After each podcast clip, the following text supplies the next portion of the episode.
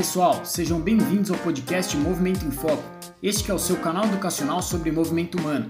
Estamos presentes também com conteúdos no Instagram, YouTube, Telegram e nos nossos cursos online. Nos acompanhe e fique de olho nas nossas lives de gravação dos episódios aqui do podcast.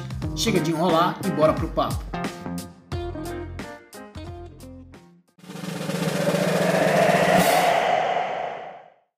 Fala pessoal, sejam bem-vindos a mais um episódio do podcast Movimento em Foco. Hoje com o tema A importância de conhecer o paradesporto. Comigo, sempre eles, os comentaristas Franco Chamorro e Cássio Siqueira. E o nosso convidado da vez é o Leandro Badi. O Leandro Badi, que é um dos idealizadores do Faca na Cadeira, ele vai contar um pouco para a gente o que, que é esse projeto, da onde começou. Enfim, o Leandro que é advogado, Leandro Conta um pouco para a gente como que foi o seu caminho profissional, com o que, que você atua agora, qual que é a sua relação com faca na cadeira. Para a gente começar, acho que todo mundo tem a curiosidade de saber como que começou esse projeto e o que é esse projeto.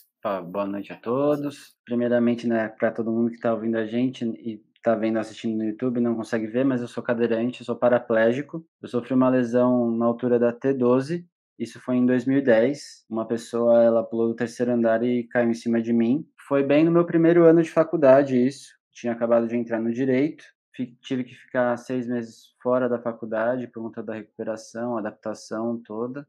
Aí resolvi que queria continuar com a faculdade, que era isso que eu queria voltar para minha vida normal, que eu digo normal assim, depois vocês vão entender. É, queria minha vida exatamente como ela era antes do acidente, então eu queria continuar estudando, queria procurar um estágio, queria sair com meus amigos, aquela coisa e nunca fui muito ligado ao esporte, na verdade. Jogava aquele futebol com os amigos, mas não era do esporte. Inclusive, todo mundo, depois do acidente, ficava falando: Ô Leandro, por que você não procura um esporte para praticar? Já viu basquete na cadeira de rodas? E eu até ficava bravo, né? Que a galera para a pessoa com deficiência ter que fazer o esporte, sendo que a pessoa que está falando não faz, né? Depois, claro que eu fui entender a importância do esporte na reabilitação da pessoa com deficiência.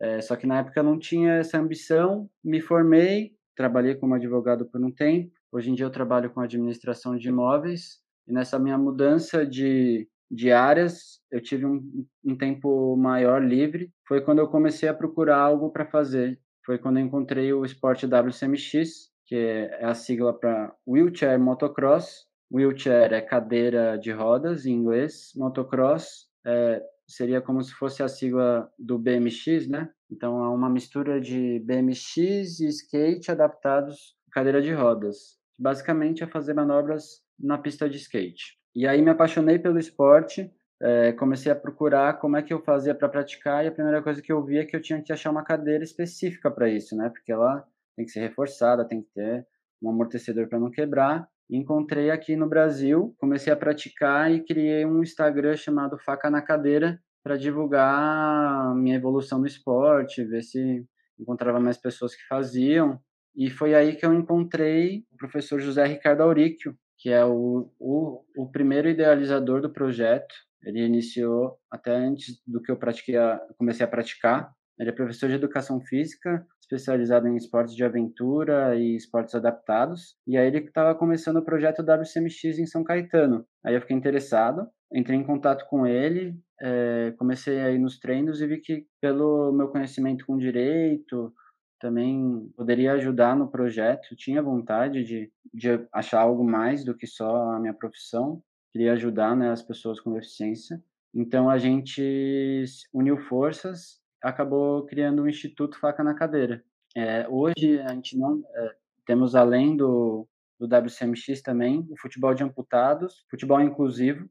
Futebol, o futebol inclusivo é para todas as deficiências que não possuem uma categoria específica de futebol, né? Como existem para cegos ou para PC ou para e esse ano também estamos iniciando a para escalada. Pô, muito legal, Leandro. E hoje é, deu para entender um pouco que o Instituto Faca na Cadeira ele tem o, o objetivo de promover o esporte dentro do, do paradesporto. Então, tentando incluir, você até citou o exemplo do futebol, né? É, categorias que, que não existem assim é, no paradesporto olímpico e, e, de forma oficial, mas com qual, qual que é o objetivo no final das contas do, é, do instituto atra, através da da introdução no esporte, a promoção do esporte, o que, o que, se pretende com essas pessoas? Assim, você comentou que é, do, da importância do esporte para a reabilitação física dessas pessoas.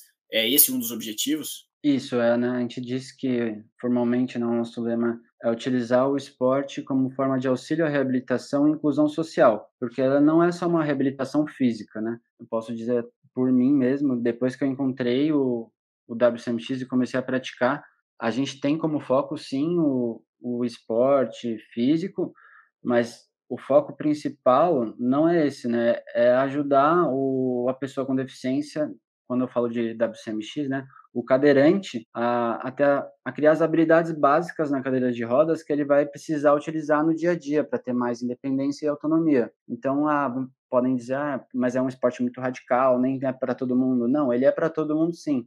A gente dividiu ele em níveis. Então, no nível 1, você vai aprender a empinar a cadeira, a descer um degrau, a subir uma rampa íngreme. São coisas que são essenciais para a gente conseguindo é, autonomia, porque a gente sabe que a acessibilidade ainda tem um caminho longo para trilhar além da reabilitação física, né, que a gente diz, essas habilidades, a gente tem também a parte toda emocional. Então, você acaba aumentando sua autoestima por fazer um esporte é, que as pessoas começam a te enxergar com olhos diferentes, né? Sai aquele olhar capacitista de, ai, tadinho, a pessoa tá na cadeira de rodas, tá presa na cadeira de rodas, e aí a gente tá lá pulando, voando de cadeira de rodas, na verdade. Então, isso começa a mudar a imagem da e a imagem que a própria pessoa com deficiência tem.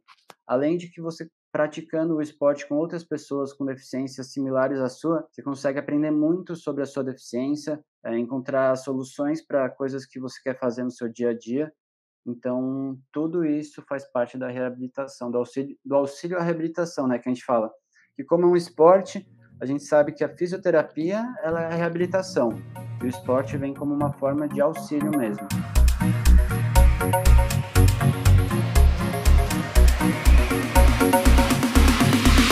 Legal já essa fala. E aí, aproveitar isso, é, eu queria saber um pouquinho do Leandro, antes do Faca na Cadeira, é, como que foi a sua reabilitação e você, é, faculdade de Direito, advogado, você, você encontrava barreiras para entrar no fórum, para ir trabalhar? É, como que era isso antes e depois como é que o esporte te ajudou nesse sentido? Eu sempre procurei, é, como eu falei, né? Quando eu, logo que deu o acidente, eu queria voltar à minha vida antiga igual. Então, eu meio que foquei nisso e queria, nossa, eu preciso conseguir fazer as coisas. É, mas a minha sorte, na verdade, foi encontrar um fisioterapeuta que, na época, ele faz um pouco do que a gente faz hoje, assim. E então, e a gente sabe que é muito difícil, ainda mais na, nos atendimentos públicos, assim, uh, o fisioterapeuta conseguir focar tanto, assim, na, na reabilitação, porque são poucos atendimentos, ele tem que fazer, assim, o arroz com feijão, porque ele tem que atender várias pessoas, ele não consegue ver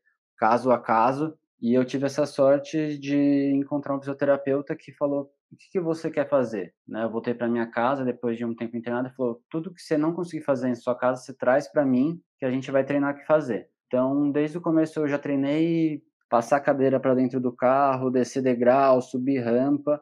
Então, me ajudou bastante. E eu tenho a possibilidade de ter um carro que me facilitou muito, muito, muito a vida mesmo, porque a gente sabe que se depender do transporte público, complica um pouquinho mais. E numa cidade que não é plana, então, pô, você vai descer ali em Perdizes, sei lá, você vai descer em lugares que tem lugar que, cara, você pode ser o Fernando Fernandes, você não vai subir aquela rampa, você não vai. Então, tem barreiras que, que vão além da acessibilidade, né?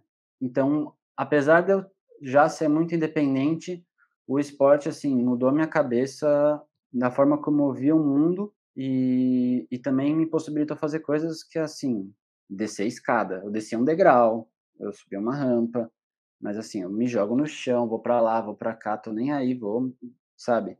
Então, o esporte te dá também essa visão de parar de ter vergonha, se joga mesmo, se esse é o único jeito, vai.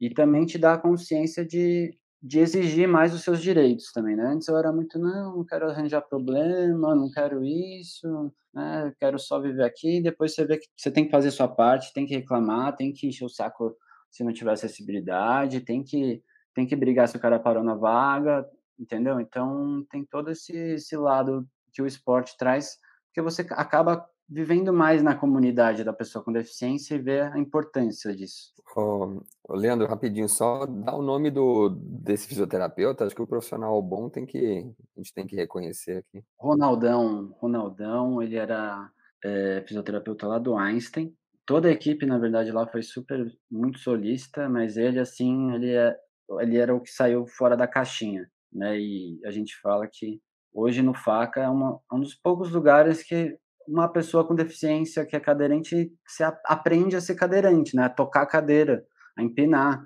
Então, são coisas que na reabilitação acabam passando, assim, entendeu?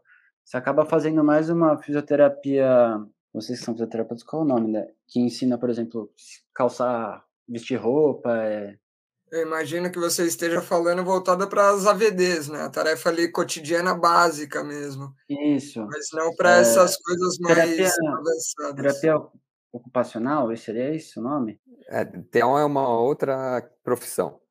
É... Enfim, aí eu acho que foca mais muito nessas atividades cotidianas também super importantes, mas não leva em conta essas de mobilidade tanto, assim, de cadeira, de andar na rua. As pessoas, elas já vão partem da premissa que a pessoa vai ficar dentro de casa. Então ela tem que fazer as coisas de dentro de casa. E, Leandro, a gente falou aqui um pouquinho do, do processo de reabilitação do ponto de vista físico, um pouco da participação, né, do é, as coisas que você fazia, que você queria o quanto antes voltar para tudo isso. É, só que uma parte importante também do, do processo de reabilitação para quem tem uma, uma lesão seja a, a gente está falando acho que muito no caso aqui do WCMX do cadeirante, né? Mas acho que tem outras várias lesões que a gente pode considerar é, é, um evento de acho que dois traumas, né? Tem o trauma físico e se reabilitar desse trauma físico, e tem o trauma que você citou já um pouquinho é, do ponto de vista emocional, né? Psicológico, que envolve tudo isso, né? A vida muda, várias coisas mudam e tem um processo aí que, que deve ser curioso, e eu fico curioso acima de tudo de como o esporte é uma ferramenta que auxilia a pessoa a passar por esse processo. Imagino eu, né? Já estou julgando aqui, mas vamos saber. Imagino que de uma forma um pouco melhor, mais positiva, né? É, compartilha um pouquinho com a gente. É, eu acho que vai muito nisso de você. O esporte ele é praticado com outras pessoas com deficiência. E aí é, eu acho que isso é o mais importante. Porque o brasileiro ele não tem, né? O brasileiro, mas acho que no mundo até não tem muita informação sobre deficiência. Ele trata como se fosse uma doença incurável que você tem, que você tem que ficar dentro de casa, né? Você não pode mais fazer mais nada. E o primeiro obstáculo é a família. A família já vem com essa proteção que que já, né, já fala já sofreu um acidente, eu não quero que aconteça algo pior e não tem essa informação, vai tratando como se fosse algo que não que você não deva deixar fazer nada então a pessoa já também já cria essa imagem sobre dela mesma, já cria a própria limitação na cabeça. E aí quando você vai para o esporte, eu tenho um exemplo de, tem alguns exemplos, falar do, do Diegão que chegou lá para gente, ele não, ele sempre estava com a, com a mãe que ajudava ele, então a passar para o carro, a pegar cadeira, a fazer as coisas, não fazia é, quase nada.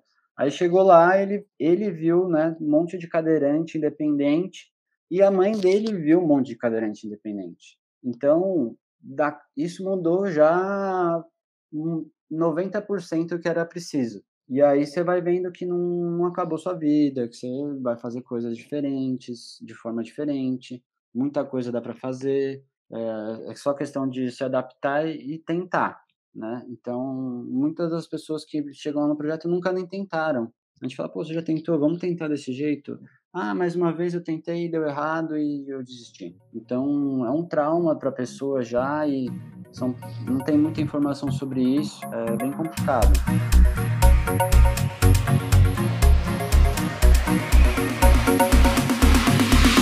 Cara, eu acho Pô, essa história é, é muito legal. Tem uma frase que eu ouvi uma vez, eu não vou saber a fonte, mas era alguém com algum, alguma deficiência que, se eu não me engano, era um texto que ela escreveu que o título era Quando deixei de ser café com leite. E isso é uma coisa que eu, que eu valorizo muito, assim, tipo, se sentir café com leite é, é uma é uma sensação de impotência. Eu tô fora do jogo, eu não faço parte da é, dessa comunidade. É, eu tô no jogo, mas as regras não se aplicam a mim. Eu acho que essa deve, deve ser uma sensação de, de incapacidade que é muito maior do que a deficiência. E aí, quando você vai para um esporte, vê que você é capaz, que você não é café com leite, que faz, é, que você pode participar, deve trazer uma, uma autoestima, uma motivação para fazer coisas a mais. E, e lá no Hospital das Clínicas tem um projeto bastante antigo já, com paralisia cerebral. Isso foi desenvolvido pelo professor Carazato, é um professor um ortopedista que até já faleceu.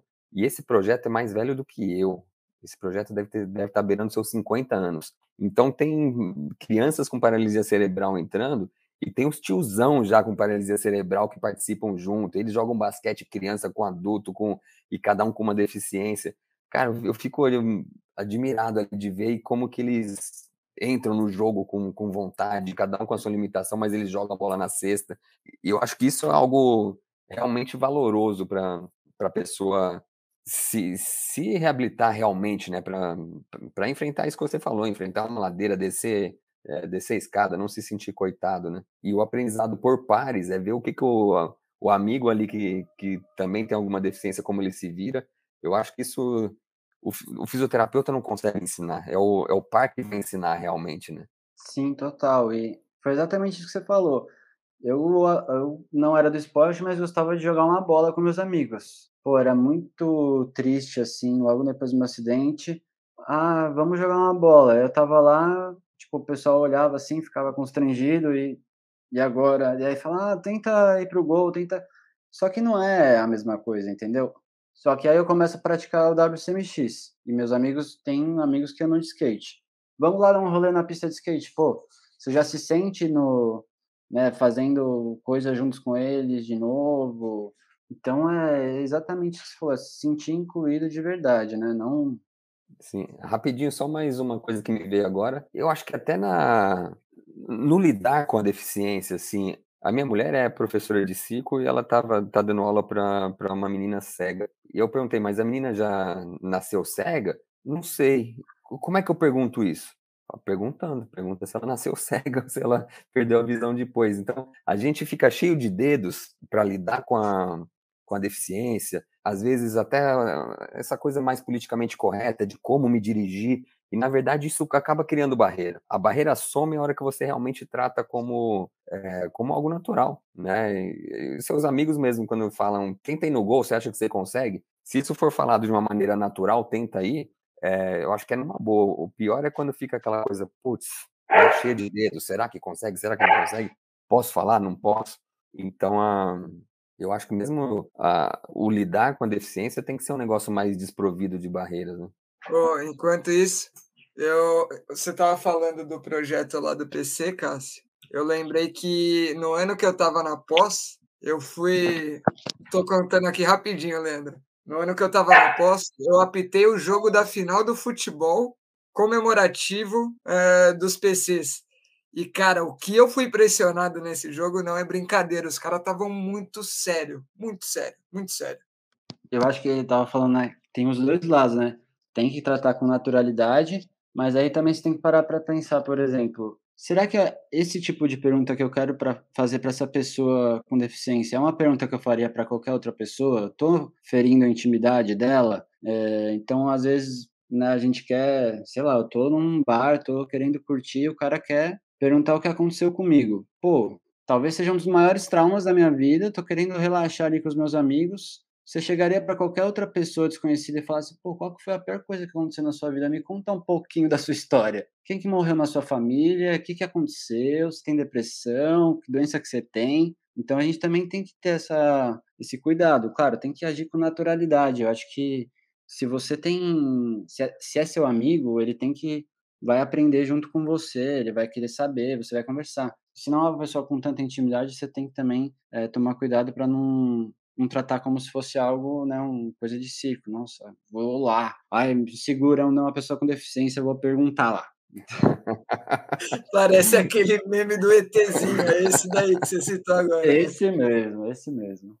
Muito bom, tem razão. Cara, acho que é puta, interessante esse outro lado da moeda que você trouxe, realmente. É, é, putz, é, é ter sensibilidade, né? É, você não vai é, Não faz nenhum sentido você fazer perguntas para alguém num ambiente que não cabe ali, no momento que não cabe, só porque a pessoa tem uma deficiência. Ela se sente, não sei se é uma questão de, da pessoa se sentir na obrigação de perguntar. Curioso realmente como as pessoas se, se comportam. Cara, eu tinha um amigo cadeirante que trabalhava na, numa faculdade que eu dava aula, e ele falava, cara, tem um negócio que dá raiva no cadeirante, é você vir apoiar na cadeira dele. É como alguém chega e apoia no seu ombro, assim, do nada. Não, então não apoia na porra da minha cadeira. É... e... Não, pior, é quando quer apoiar a bolsa, pendurar a bolsa, pendurar a mochila. Puta eu já jogo minha. longe, eu já jogo longe. Hoje em dia eu sou poucas. Dez anos atrás tá era mais calminho. Hoje em dia eu já empurro, atropelo mesmo e falo, ah, hoje não, hoje ideias. não, hoje não. Ah, não dá, né? Depois de quê? Foi em 2010, a gente tá em 2021. Já fiz muito, já troquei muita ideia com gente X na rua, já expliquei, já. Hoje em dia eu já prezo um pouco mais pela minha saúde mental e falo, pô, cara, eu vim aqui curtir, desculpa, tenho que ir. E já não dou muito, muita bola assim. Mas, assim, aí eu tenho o trabalho do FACA, de conscientização, papo que a gente está trocando aqui, por exemplo, né? Eu faço um, uma, de um maior alcance, assim, não de um em um, que é chato demais, assim, né? De Todo um em um deve dar um trabalhão, né, cara? Você tem que Dá ter um a trabalhão. Você falou já umas duas vezes aí de estar tá, tá num bar, tá, sei lá, tá curtindo com os amigos. E como é que é a vida social, assim? E, e... Mas o que me vem uma curiosidade é um pouco o contrário. Do mesmo jeito que vem gente querer conversar com você sobre a deficiência, às vezes, pô, não é o momento. Tem gente que se aproxima de você, mulher que se aproxima de você, alguém assim, é, porque você é cadeirante? Não sei se eu, se eu tô sabendo me expressar direito, mas. Pode tá perguntar bem. sem medo, aí eu te falo se você falou alguma coisa errada, mas pode falar é, tranquilo, é, cara. Pode perguntar, né? Não, não, mas não, não é em relação a isso, assim, tipo, Pô, tem mulher que quer ficar com você porque você é cadeirante? Cara, já tem gente que se aproxima assim porque tá interessado, é curioso e tem gente sim, tem gente. É... Mas é uma forma de capacitismo, né? Porque você. Eu vou dar um exemplo que vai te clarear a mente. É que nem é, aquela menina que vai que vê uma pessoa com nanismo e quer ficar na festa, dá um beijo e vai embora, assim. Então, para ela, né, ela foi, ficou como uma forma de graça para as amigas, sei lá, ou o homem também, né? Não estou falando só de casos de mulheres, mas eu entendi essa essa pergunta por conta disso, assim, eu entendo, eu vejo, eu vejo assim, né? É, se a pessoa está se aproximando só porque você é cadeirante, como assim? Não, vejo motivo. E é um é uma forma de capacitismo, né? Porque é isso. Falando um pouco mais de teoria, a pessoa com deficiência sofre capacitismo, que é essa discriminação que é ela só é enxergada por conta da deficiência, né? Ninguém enxerga a pessoa. Então, por isso que é errado falar deficiente. Tem que falar pessoa com deficiência. Vem primeiro a pessoa, depois a deficiência. Esquecem que é uma pessoa ali que está num bar e vão lá, vou perguntar, né? Cadeirante, ele deve querer falar sobre isso agora, ele deve. Então a gente tem que também, também ter essa visão. Pô, são, são só pessoas que têm uma deficiência, é igual qualquer outra pessoa. E tem que desvincular um pouco o que pode, o que não pode, o que deve, o que não deve, por conta só disso, né? Cara, eu, eu, tô, eu tô lembrando algo meio semelhante a como deve ser é, é, igual gente famosa, né? Estrela, assim. Cara, o cara também tem o um momento dele com os amigos dele e não vai querer ser oportunado ali para falar qualquer coisa que não seja, sei lá, né? Uma conversa normal ali, uma abordagem. A impressão que eu tenho, né? Totalmente, totalmente, tipo, sei lá, tá vindo na cabeça algo como porque tem a, tem, tem a deficiência, parece que abre uma porta e um vínculo de proximidade que você não teria com qualquer outra pessoa. Então, passo a ter uma abertura para perguntar e falar coisas que, cara, talvez eu não perguntaria para qualquer outra pessoa. E por que, que eu vou perguntar? Assim como o cara chega lá no cara que é famoso, cumprimenta, bate palma, conversa, fala de coisa como se fosse o melhor amigo de infância, o cara deve ficar assim, cara, me deixa aqui, eu tô tranquilo, eu tô no meu momento. Antes do, do Leandro puxar aí, acho que vale a pena jogar na, na, na nossa live aqui um dos comentários da Luísa, só porque ficou engraçado o comentário. Sai fora, mulherada curiosa. Oi, meu amor. e eu te fazendo Cássio, essa pergunta sem nem Cássio, saber se cara, é o Cássio, ou não, né? Cara, ó, eu sou desse. O Cássio, cara, é, cada episódio é uma, é uma dessas, assim. Ele adora. Mas o, o que o Franco falou agora é, é muito verdade. Você, você usou a palavra, né? É uma conexão que a gente tem com.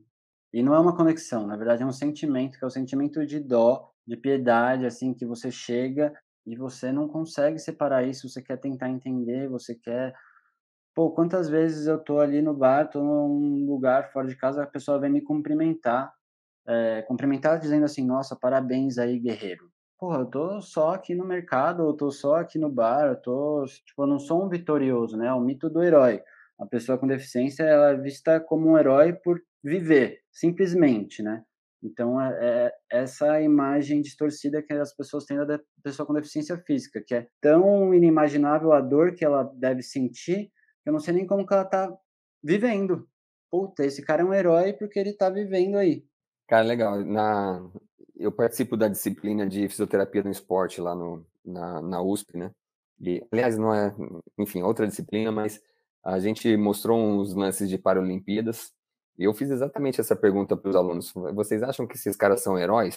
É, ou vocês acham que eles são coitados? Eles ficaram assim, nenhum nem outro. São, são pessoas que estão, a partir da, da condição que eles têm, eles estão fazendo aquilo que é, que eles conseguem competir, buscando participar de um esporte, competir. É, eu acho que é, é, que é por aí. Entrando mais no esporte mesmo, putz, eu, talvez eu, eu corte para um caminho, qualquer coisa a gente volta, Rafa. Mas eu fiquei curioso agora pensando em você na sua lesão. Então, o seu nível de lesão é T12, né? Então, você não tem. É uma lesão completa, você não tem atividade abdominal. Tá. Como, como é que é? Você se prende na cadeira como? Existe uma faixa abdominal? Como é que é amortecer os saltos na, na rampa de skate sem ter uma musculatura abdominal? Como, como é que funciona isso na prática? Então, é, primeiro, como eu falei, tem a, cadeira, né? Que ela é, tem que ser feita na medida de cada, de cada atleta. Cara, puxei pro esporte, se vocês acharam que outro caminho é melhor, vocês, vocês mandam. É legal falar da demanda específica também. Eu fiquei vendo alguns vídeos no momento que eu estava. É, então, primeiro tem a, a, cadeira, né, que ela tem que ser feita sob medida para cada atleta, levando real, em consideração a lesão, né? Então, se você tem menos controle de tronco, você faz com uma envergadura maior, que nem você, é, não sei se vocês conhecem bem, mas o, o rugby de cadeira de rodas, que são só tetraplégicos, né? São só não, mas é você tem que ter pelo menos quatro membros com menos movimento, né? Então a, ma a maioria é, é tetraplégico.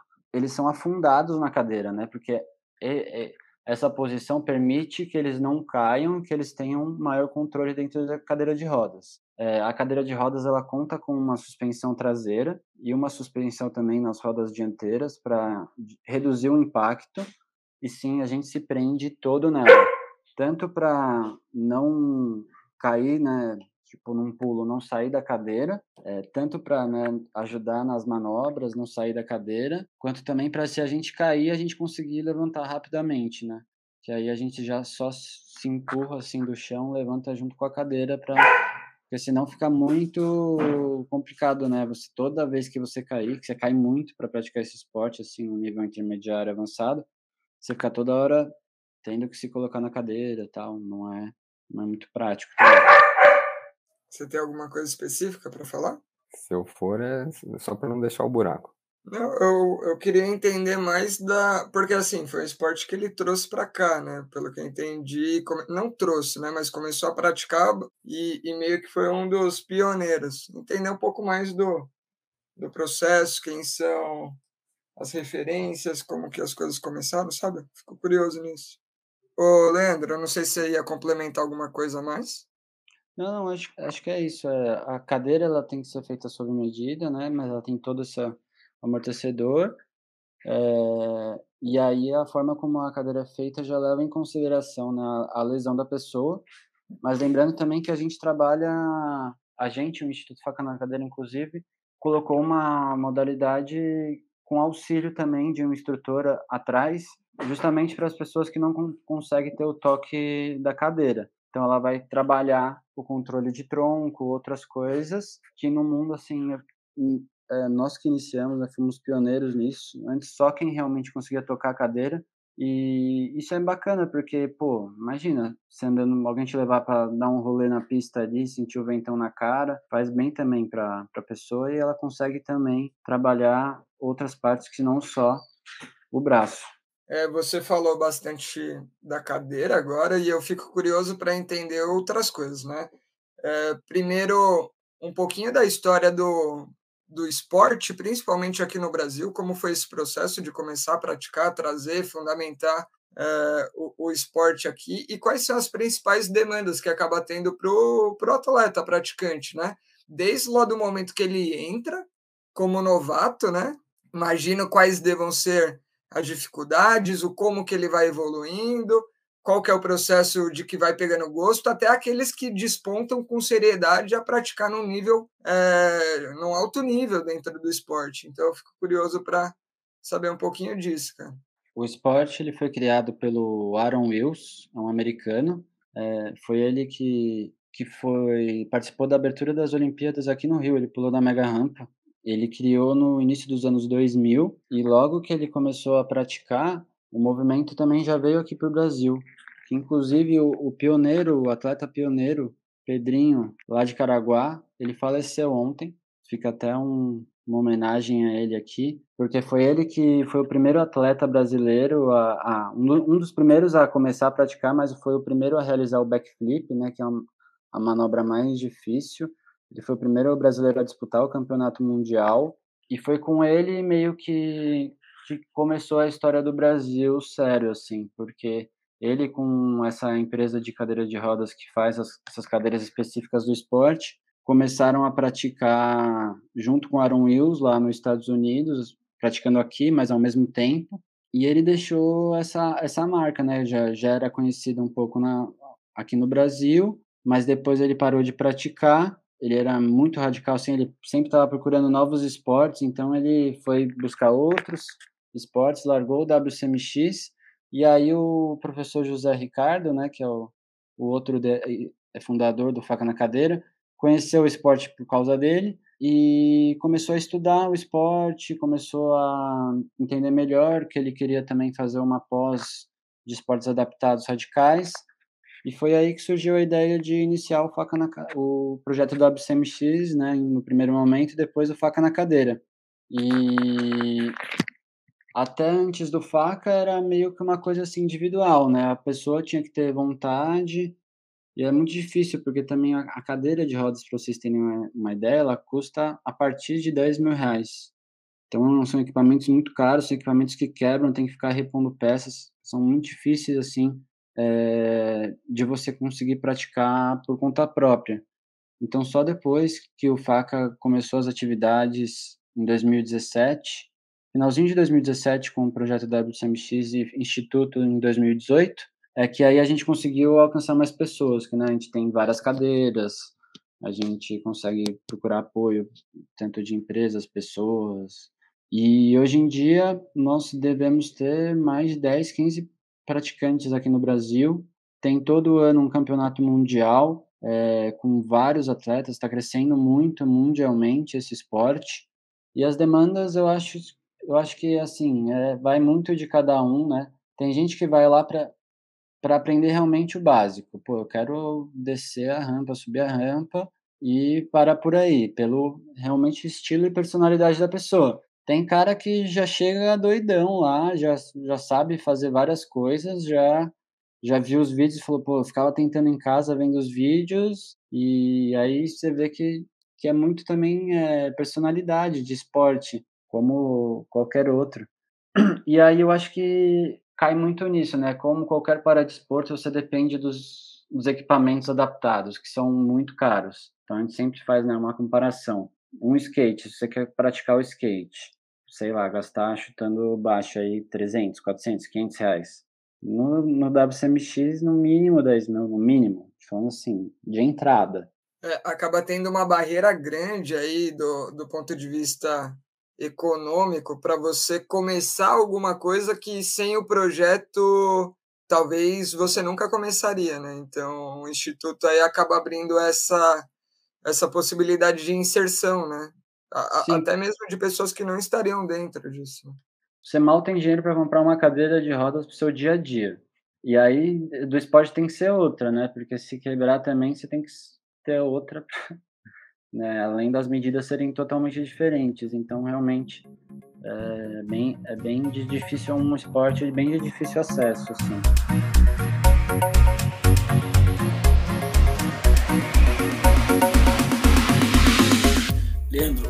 Começo do episódio, eu talvez mude um pouco a, o tom agora.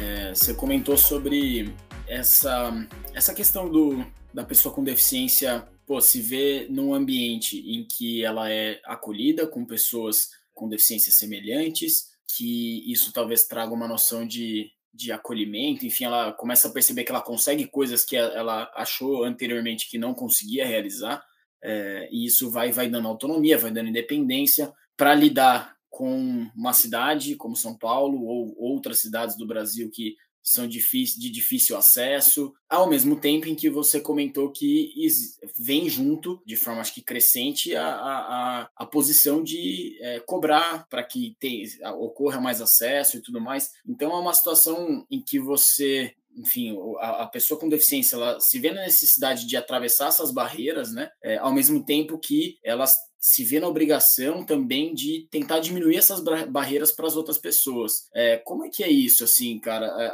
as pessoas que passam pelo projeto, por exemplo, essa, isso, é, isso é comum em todo mundo, esse tipo de pensamento? Não, não, não, é, não é comum, não é a maior parte das pessoas que tem a consciência, né, de, de luta de classes e de quem somos nós, pessoas com deficiência, na sociedade de hoje e o que nós devemos lutar, né? E aí, claro, claro que a gente não, não é o nosso foco de trabalho, mas a gente acaba conversando com as pessoas e elas acabam vendo né, a importância da acessibilidade, até porque às vezes você tem uma boa mobilidade, mas outras que não tem, você fala, pô, aqui tinha que ter uma rampa para ele. Então elas com, também com, começam a ver em outras pessoas é, que elas têm um carinho, a importância disso e mudando um pouco a visão. Apesar de não ser o nosso foco de trabalho hoje, a gente gostaria sim de focar um pouco mais na militância, é, até dando palestras para os nossos próprios atletas e instrutores, falando sobre o tema, porque é um tema é, que está crescendo, se fala mais sobre capacitismo hoje em dia,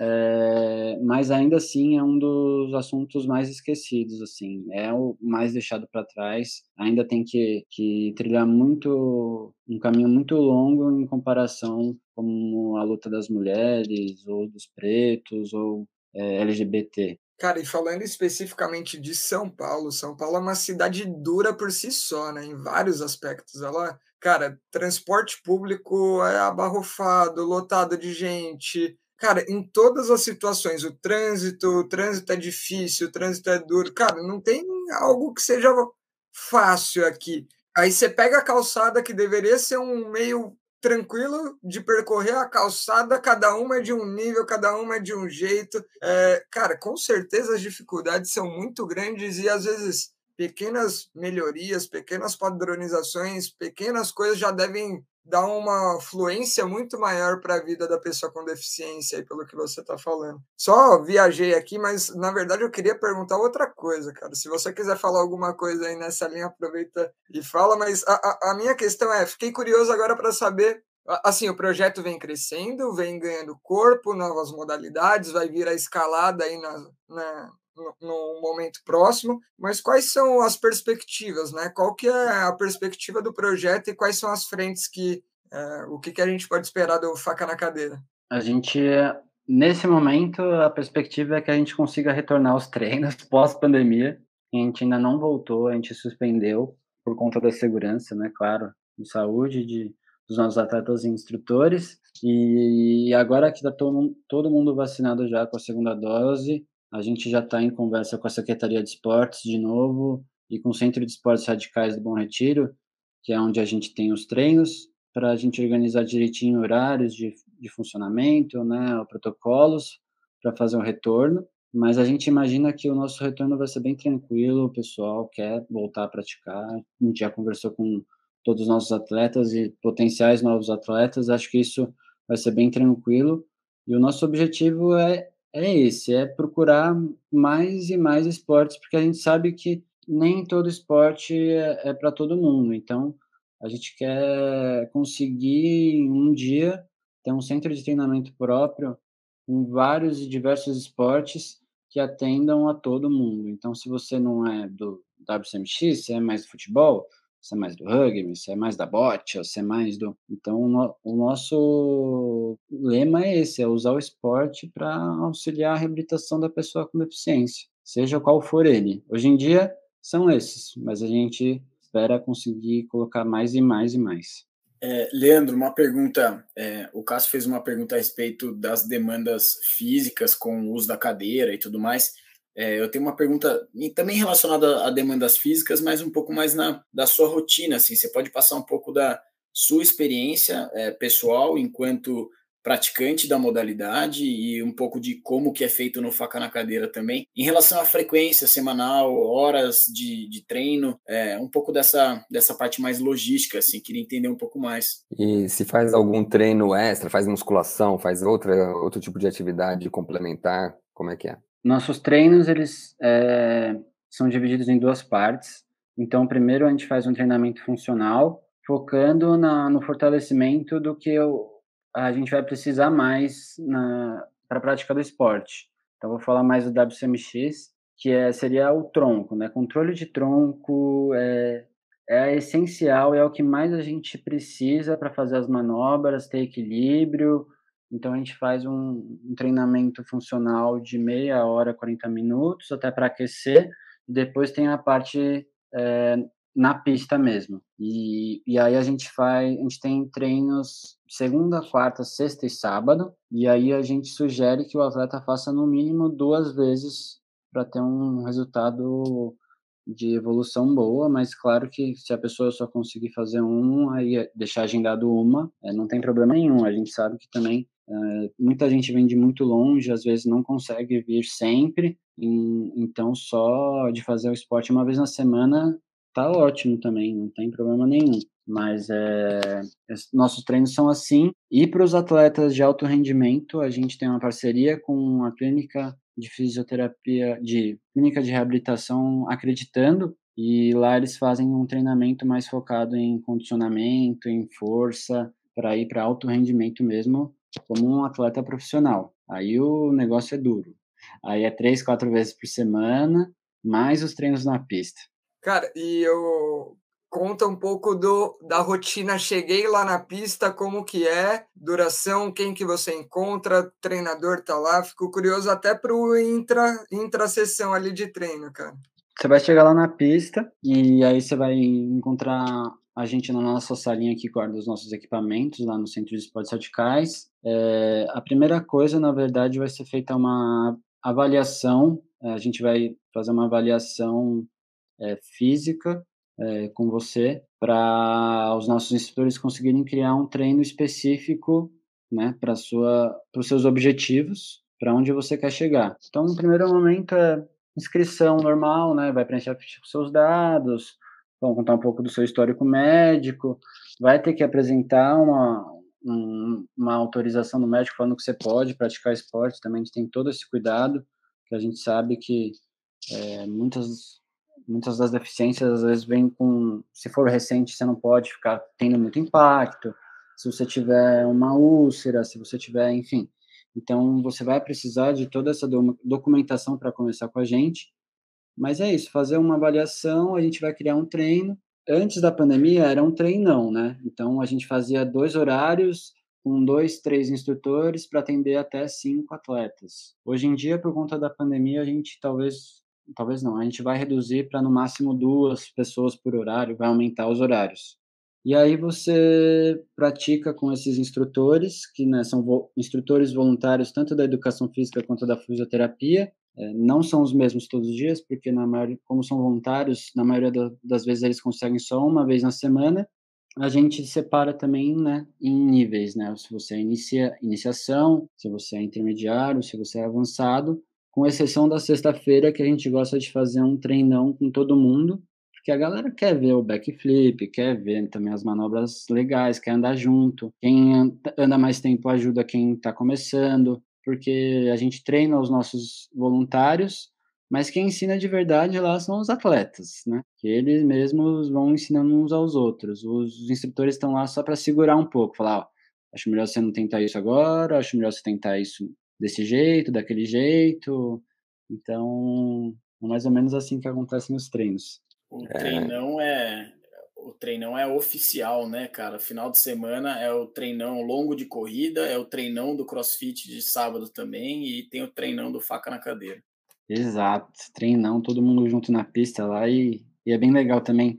Pô, você vê 10 cadeirantes lá andando, chama atenção. Então, putz, é legal ver a reação das pessoas de, de chocadas e impressionadas e mudando a visão, né, das pessoas com deficiência. Cara, vamos para uma parte um pouco mais chata, mas que para o fisioterapeuta interessa. E lesão? O que, que tem de lesão? É mais trauma? É cair da cadeira, machucar braço? É, vocês usam capacete? Tem, tem batida de cabeça? Ou tem, tem algum tipo de, de lesão que a gente chama de lesão de sobrecarga? Por exemplo, ombro para to tocar a cadeira? O que, que aparece lá? Muito bem lembrado. A gente utiliza todos os equipamentos de segurança, então é joelheira, cotoveleira, proteção cervical, proteção de coluna e capacete de motocross fechada. Então, de caída, assim, de queda, pode ter, ah, claro, tem lesões. Eu, por exemplo, já machuquei o ombro de, de pancada mesmo, de não acabei deslocando nem quebrando nem nada, mas já já desloquei o ombro. Meus meus punhos sofrem muito e a mão porque você você cai, você só você, você quer já se apoiar com a mão para se proteger. Quando o certo é você tentar rolar e tentar ir com o ombro, né? Não botar a mãozona e esticar com o braço esticado. Então, acho que as lesões mais comuns são ligadas ao braço, de braço esticado, ombro e punho.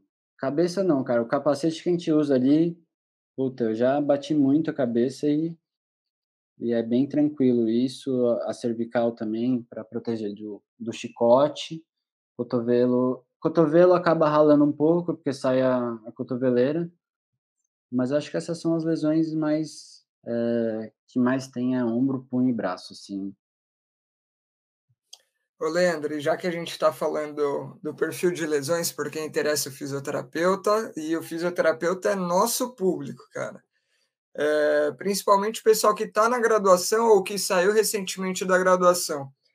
E pelo que eu entendi, é justamente a demanda que vocês têm aí de pessoas para trabalhar dentro do projeto aí como voluntário, é, se inserindo nesse meio, conhecendo esse meio, tendo esse aprendizado, tendo essa troca.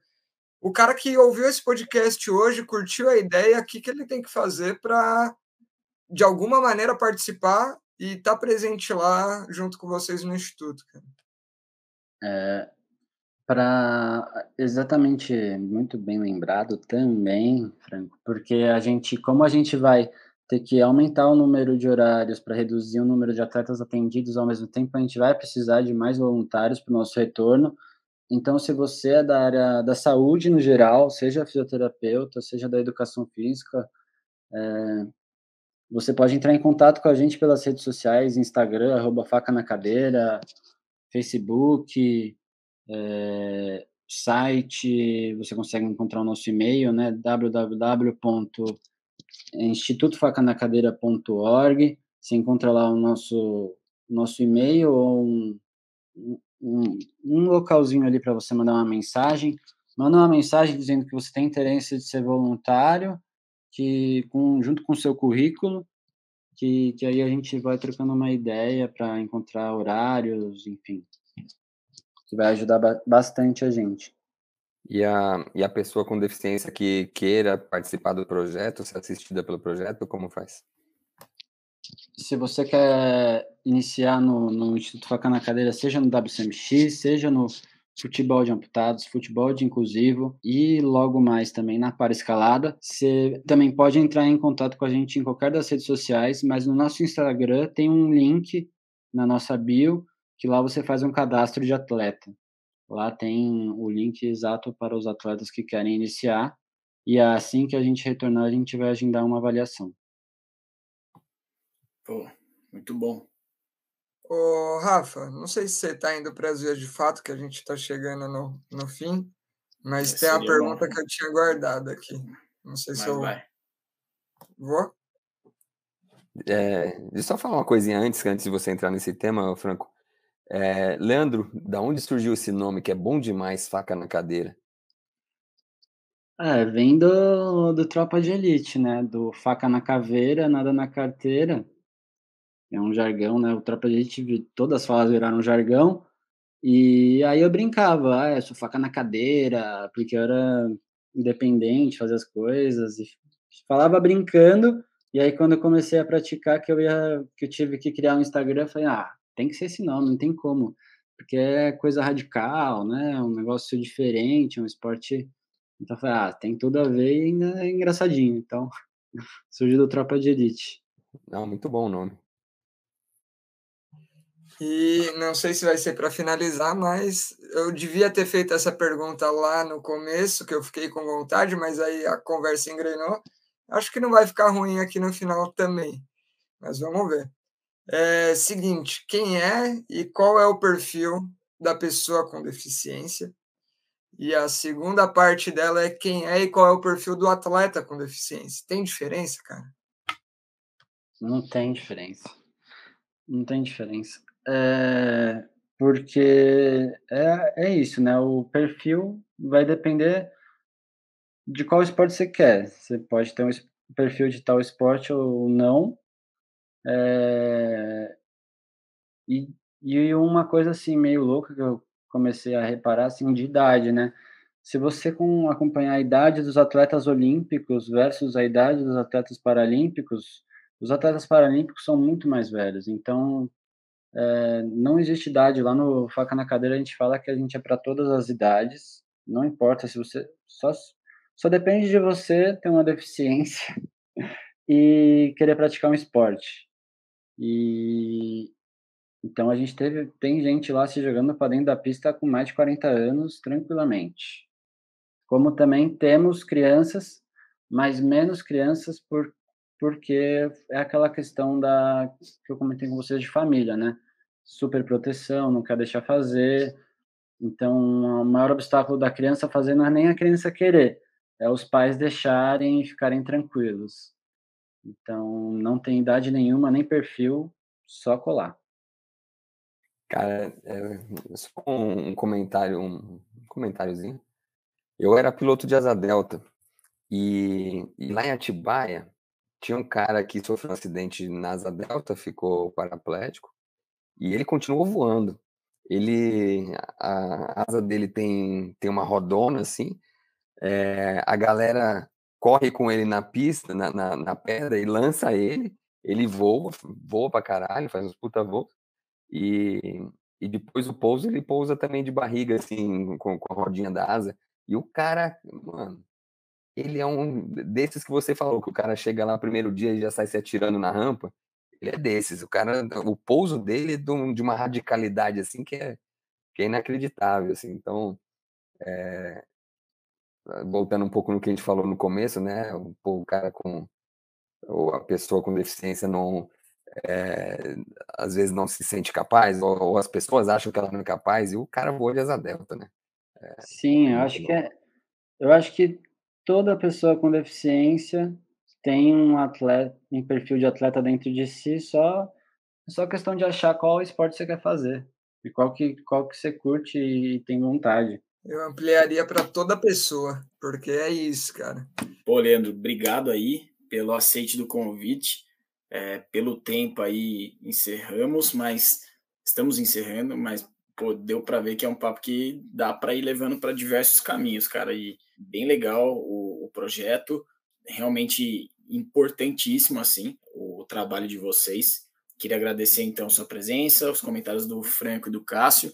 E as palavras finais é, são suas. Você já passou para o pessoal as, as redes sociais, passou o, o, site do Instituto, mas se tiver mais alguma palavrinha, as, as palavras finais são suas. Ah, só queria agradecer realmente o convite de vocês, dar esse espaço, porque é muito importante para as pessoas saberem do projeto, saberem. Não é o fim se você acabou de sofrer um acidente, se você é novo, se você é velho, não, não veja por esse lado, sempre procure ajuda. É, e se o Instituto Faca na Cadeira puder ajudar, com certeza nós iremos. Boa, show. Então, para quem ficou e ouviu até agora, até o próximo episódio. E para quem está no YouTube, também agradeço a presença de todos. Valeu, até o próximo episódio.